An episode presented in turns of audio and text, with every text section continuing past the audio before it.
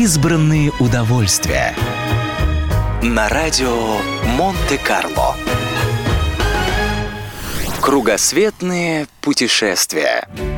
История кругосветных путешествий началась задолго до Жюля Верна с его романом «Вокруг света за 80 дней». Примерно за три с половиной столетия до этого земной шар обогнула экспедиция Магеллана. То же самое в XVIII веке сделал путешественник Джеймс Кук – Жизнь в те времена была не в пример тяжелее, чем сегодня, и оба капитана заплатили жизнью за возможность посмотреть мир.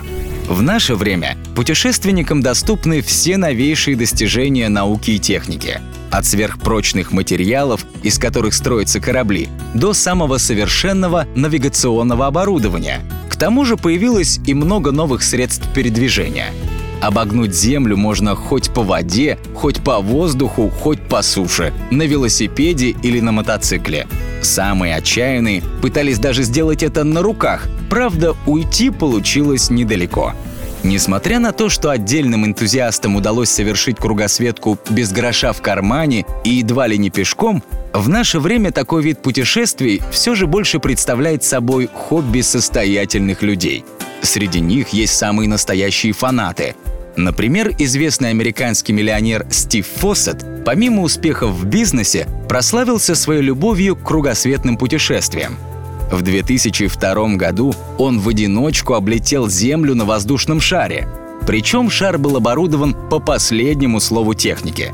В нем было все, что нужно для комфортного проживания, включая биотуалет – Спустя три года Фоссет установил рекорд самого быстрого кругосветного плавания на парусном судне — 58 суток и 9 часов. А еще через год неутомимый американец облетел земной шар на специально созданном одноместном реактивном самолете, установив рекорд дальности полета без остановок не чужда любовь к путешествиям и британской королеве Елизавете II.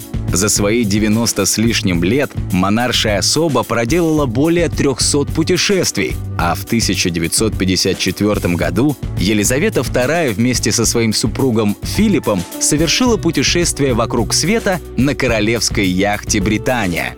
Вояж занял полгода, за который они посетили все 16 государств Британской империи. Избранные удовольствия. На радио Монте-Карло.